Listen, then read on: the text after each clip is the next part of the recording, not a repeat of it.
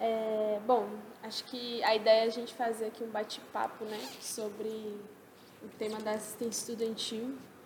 É muito importante né, para quem estiver ouvindo a gente é, entender que o tema da assistência estudantil está no centro da discussão política e da vida da juventude que ingressou nos últimos anos na universidade hoje, né? Considerando aí que a gente tem um governo que decidiu declarar guerra contra as universidades públicas, contra a educação como um todo, né? Inclusive se elegeu com é, uma falsa informação, é, na verdade se elegeu é, com uma mentira, né? Dizendo que ia preservar a educação básica, né? Que ia tirar da universidade só porque era onde ocorria a balbúrdia, mas na verdade a gente viu que é um governo que está destruindo a educação em todos os níveis, né? É, a exemplo disso, a própria questão do desmonte do Fundeb, que hoje garante a existência de educação básica em vários municípios do nosso país. E a assistência estudantil é uma política que ela é muito, muito maior do que engloba muito mais coisas do que a gente inclusive imagina, né? Geralmente as pessoas acham que a assistência estudantil é bolsa, né? Então, bolsa para os estudantes. E na verdade, é, o Programa Nacional de Assistência Estudantil, que é o PNAES, ele, o decreto que a lei que, que aprova ele, é, discorre sobre vários temas que estão é, ligados à questão da assistência, né? É, aí a ideia é que a gente, enfim, possa fazer um bate-papo aqui. Primeira questão é que a situação orçamentária das universidades está bem precária, né, Andressa? Com certeza. Unifesp, como é que está lá? Então, a gente teve um corte aí quando teve ocorrido, né, do contingenciamento de 37% do orçamento da universidade. Mas a nossa Proreitoria de Planejamento tinha se planejado já com 80%. Porque já tinha essa expectativa, né? já que a gente tem esse contrato maior com o próprio ministro da Educação, que era um professor da Unifesp. Então, já era uma previsão que a Proreitoria tinha e conseguiu se planejar com o, próprio orçamento, tendo ele inteiro com o corte. Mas ainda assim a gente teve que escolher o que, era prioridade ou não no orçamento. Então, por exemplo, os alunos do campus Guarulhos ficaram muito tempo sem ter a cota de impressão, porque a, as folhas né, e os planos para impressão não era prioridade. O que foi considerado prioridade ali no momento foi é, as questões de saneamento, né, manutenção de caixa d'água, essas coisas, mas de resto, principalmente as coisas que ferem a, a permanência dos estudantes ali, não foi dada como prioridade nesse primeiro momento. E o cenário vem mudando agora no final do ano, né? Que voltou a ter as cotas de impressão no campus Guarulhos. Aí agora a gente está voltando, assim. Mas não é motivo para os estudantes acharem que está tudo bem. Muito pelo contrário, porque ano que vem a previsão é 40% de cortes no, no orçamento da universidade, né? Considerando o orçamento desse ano. Que já foi reduzido. Que já foi reduzido, e aí 40% a menos que a gente recebeu em 2019.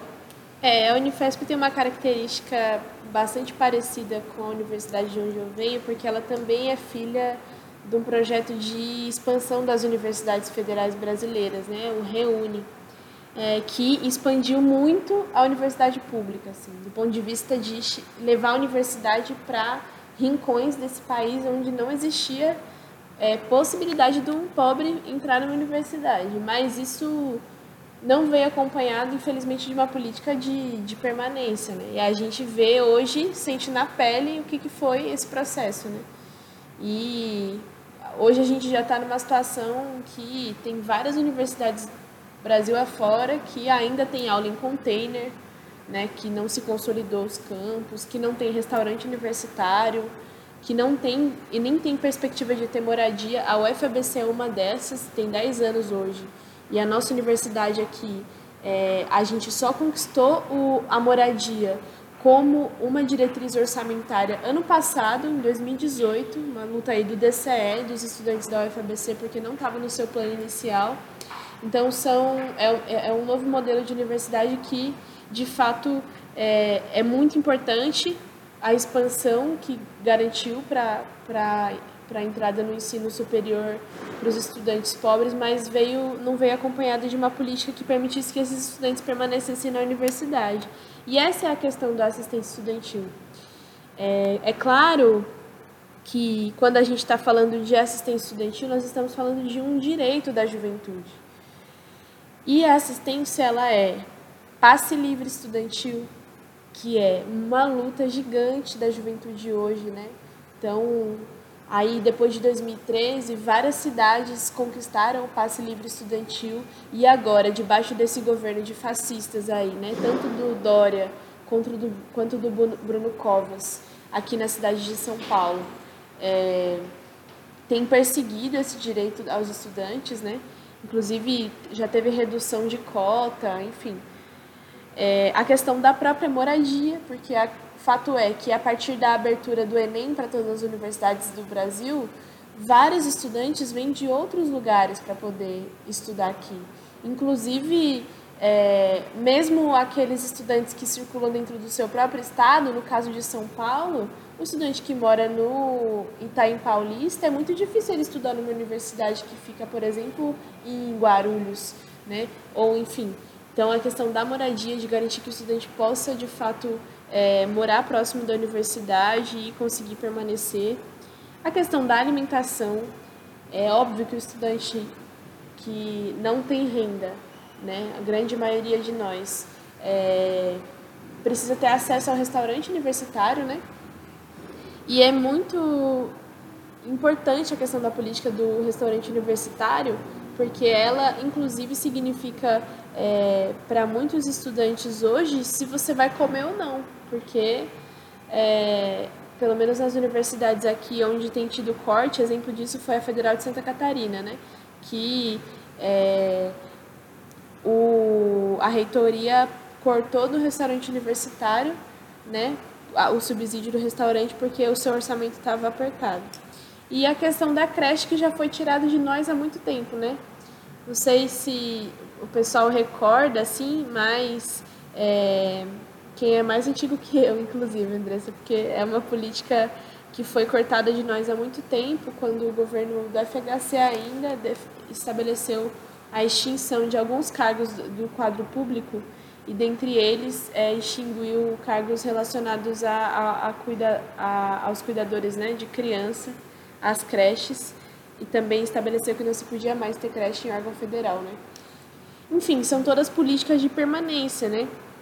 E que garantem hoje o estudante, principalmente o estudante pobre, que é o perfil hoje da universidade é, federal de fato se transformou esse perfil. Se a gente estivesse falando 10 anos atrás, nós não estaremos falando que esse era o perfil da universidade pública. Através ainda das cotas raciais, que são muito importantes, que o ingresso é, dos estudantes negros e negras, é, um exemplo aqui da UFABC, estudantes trans, é, que também passam a ingressar na univers nossa universidade, ou seja, a popularização da universidade precisa vir acompanhada de política que garanta que esse, esse estudante vai poder permanecer. Caso contrário, nós teremos evasão de 40%, 50%, como temos em várias universidades. Né? O estudante chega, entra, até consegue passar pelo, pela primeira peneira ali, né? que é, é a injusteza, inclusive, do, do vestibular, mas não consegue permanecer. Daí nós, inclusive, estamos jogando dinheiro fora, né? E jogando o sonho de vários jovens fora também. É... Enfim,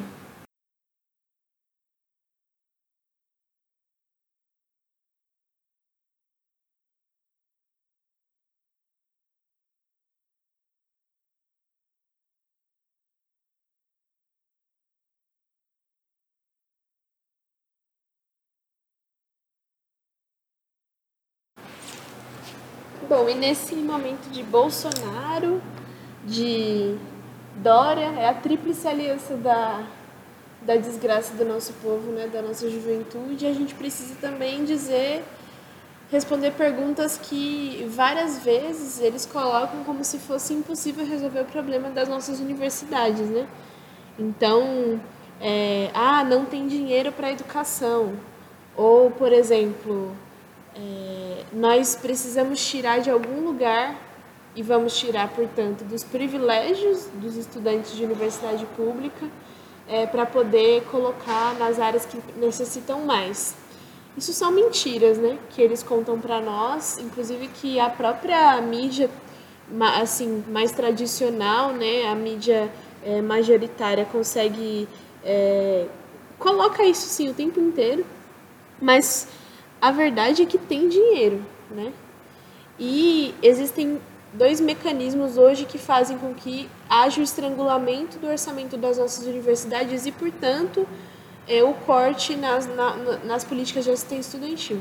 A primeira delas é a Emenda Constitucional 95, mais conhecida como PEC da Morte, né, que foi aprovada aí em 2016 e passou a entrar em vigor em 2017, que congelou o orçamento da educação, da saúde, ou seja, os, os investimentos é, na área social por 10 anos, podendo ser prorrogável por 20, por mais 10, né, chegando a 20 anos. É, essa emenda constitucional é a destruição do nosso orçamento, porque fato é que em 2020 a gente vai ter uma universidade funcionando com o mesmo orçamento de 2017. E a gente precisa imediatamente fazer um grande movimento, né, luta de rua, manifestação, uma articulação nacional, inclusive com as federais, não só é, em defesa do nosso do caráter público da nossa universidade, uma universidade gratuita, pública, não vai passar o futuro isso aqui, mas contra a emenda constitucional 95, pelo, pelo, pela anulação dessa emenda, que significa hoje, com certeza, é, o estrangulamento das nossas universidades. E o outro elemento, mais grave ainda, né, é que a gente paga hoje, só em juros e amortizações da dívida pública, quase 45% da arrecadação da nossa nação.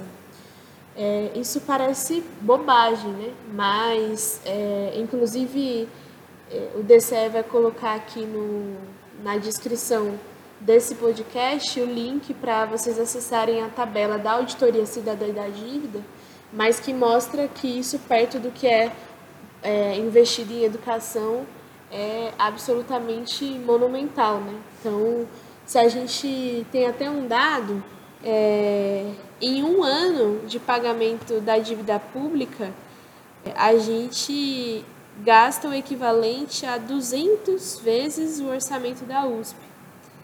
Ou seja, é um ano que a gente poderia financiar 200 universidades do, da envergadura da Uni, Universidade de São Paulo, né?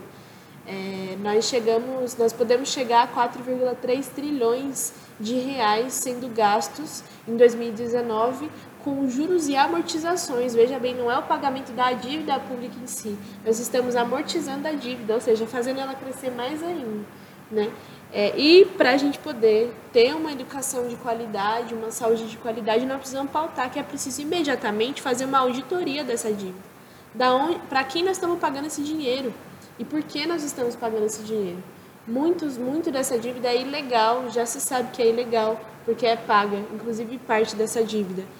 São dívidas que foram feitas na época da ditadura militar, que não tem documento, que são documentos sigilosos. Então, se a gente fizer a auditoria dessa dívida, certamente a gente vai ter muito mais dinheiro para poder investir na educação e na saúde.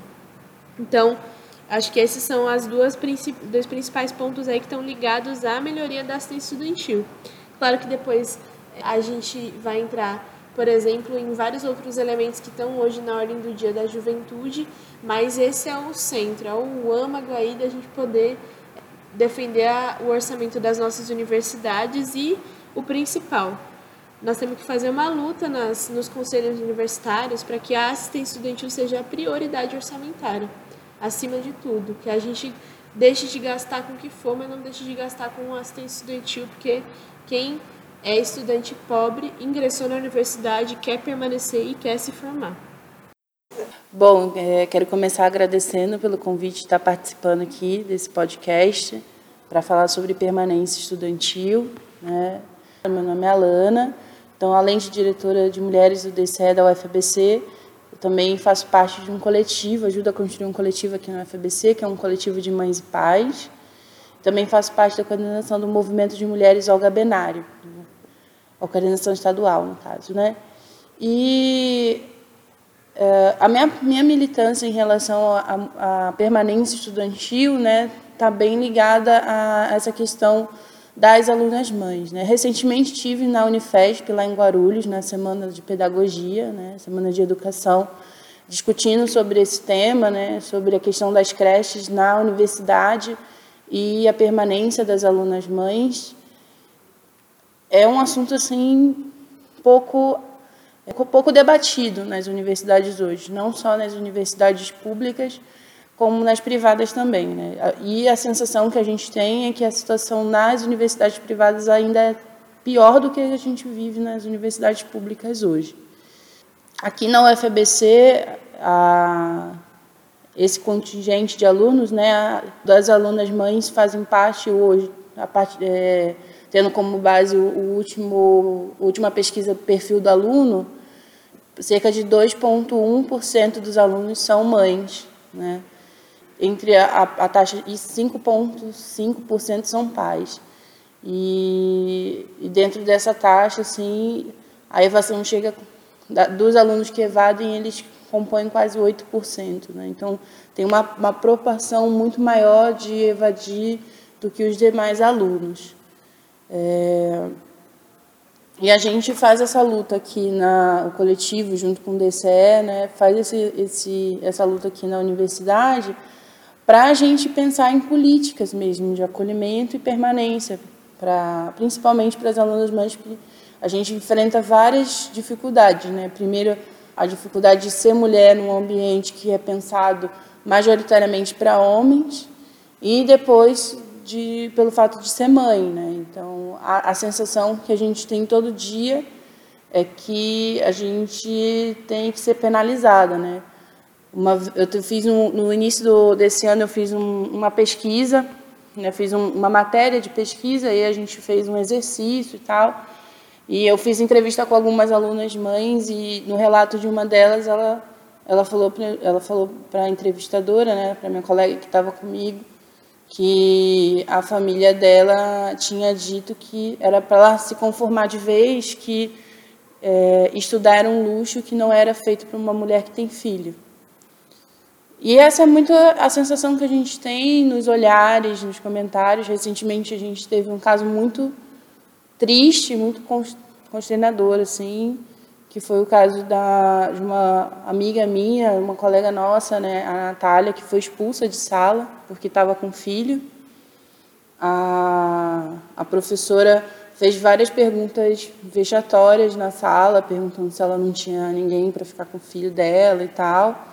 E aí, no final, o filho dela tentou oferecer um salgadinho e ela foi super rude, super grossa com o menino e falou que eles não podiam ficar ali e tudo mais.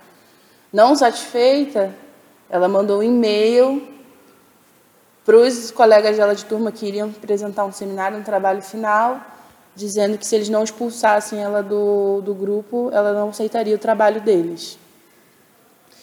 E foi uma semana onde essa questão da permanência da, das alunas mães ficou muito em pauta, inclusive essa, essa situação tomou a repercussão na mídia e tal, obrigou a universidade a se posicionar, que felizmente se posicionou de uma maneira que a gente julgou foi muito acertada, que foi repudiar qualquer ato de discriminação, e, enfim, de exclusão de qualquer por qualquer condição que seja, principalmente uma condição tipo de ser mãe, de estar lutando, uma aluna trabalhadora que, sabe, só consegue fazer aula à noite e é isso. A gente não tem um sistema de de apoio que consiga suprir essa demanda.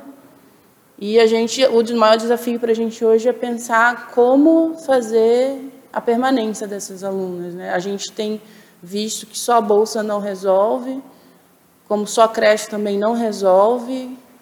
Né? Eu acho que a gente precisa ampliar e pensar numa política mais ampla e mais profunda de, de incluir tanto mães quanto crianças no ambiente acadêmico também, né? no ambiente da universidade, né? nos espaços e tudo mais. Atualmente não é acolhedor. E é, com essa pesquisa que eu, que eu levantei, esse foi um, um dos principais pontos, né? que, que tendiam à evasão das, desses, dessas alunas. Então, hoje a gente, falando em bolsa, né, tipo, atualmente aqui na universidade a, o auxílio creche que é pago é no valor de 150 reais. Eu fiquei sabendo que na Unifesp acho que é 120 reais. E, e eu fiz uma pesquisa pelo entorno do, dos dois campi aqui, a média de valor de creche é de mil a mil e duzentos reais a mensalidade. Então, tipo, não paga nem 10% da mensalidade de uma creche. E a gente está nessa, nessa luta, sabe? A gente aqui na, na UFBC, a, o coletivo de Mães em Paz, junto com, com o DCE, outras entidades também representativas, como o Sindicato dos dos servidores aqui, o Sintuf ABC. A gente ocupou um espaço né, que antes era do diretório acadêmico e revitalizou o espaço para a gente transformar numa sala de descanso, né, para colocar, para a gente conseguir ficar com os nossos filhos, tá, um mínimo de conforto, né. Às vezes a gente precisa ficar aqui o dia inteiro e não tem um lugar para a gente colocar o nosso filho para dormir. Inclusive, eu quando eu, eu entrei na UFBC grávida, então, tipo, boa parte da, da lua bem pequena eu estava com ela aqui pelo campus e tal. E muitas vezes eu tinha que colocar ela para dormir num sofá improvisado que as entidades colocavam lá no campus de São Bernardo, em frente ao bloco Beta. E aí, há pouco tempo, eu fiquei sabendo que descobriram que tinha uma ninhada de escorpião dentro daquele sofá, onde eu botava a lua para dormir. E essa é a situação que a gente vive hoje, assim, sem estrutura nenhuma. E é sempre num ambiente muito hostil, né? Então, acho que falar em permanência é, é olhar para essas. É, olhar para além do todo, né? É olhar para as particularidades. A gente, inclusive, a, o coletivo Mais Pais soltou uma nota quando aconteceu isso com a Natália, onde a gente evocava um dos princípios que a, que a universidade reivindicava no seu plano de plano institucional, que era a questão da inclusão, né? E aí a inclusão é mais do que você e a, gente colocava, conceituava inclusão é mais do que um, um conceito subjetivo, né? Ela tem uma aplicação prática nas necessidades específicas de grupos específicos, né? De você olhar e tentar atender de alguma forma essas situações. Então, é, eu acho que permanência passa por inclusão, né? Por você olhar para além do todo, porque hoje acho que a conclusão que a gente tira é que por mais que a universidade tenha avançado e aqui a UFBC em específico é uma, uma universidade que se reivindica muito como uma universidade do futuro, uma, uma universidade de vanguarda que que aplica uma metodologia de ensino inovadora, mas a estrutura aqui ainda é uma estrutura dos moldes patriarcais, brancos, ainda do século passado. É uma universidade, a dinâmica da universidade ainda é pensada para atender esse público e quem foge desse padrão se sente empurrado para fora todos os dias. É isso, muito obrigada pelo convite do DCE, é, das meninas aí da diretoria e a gente se encontra na próxima.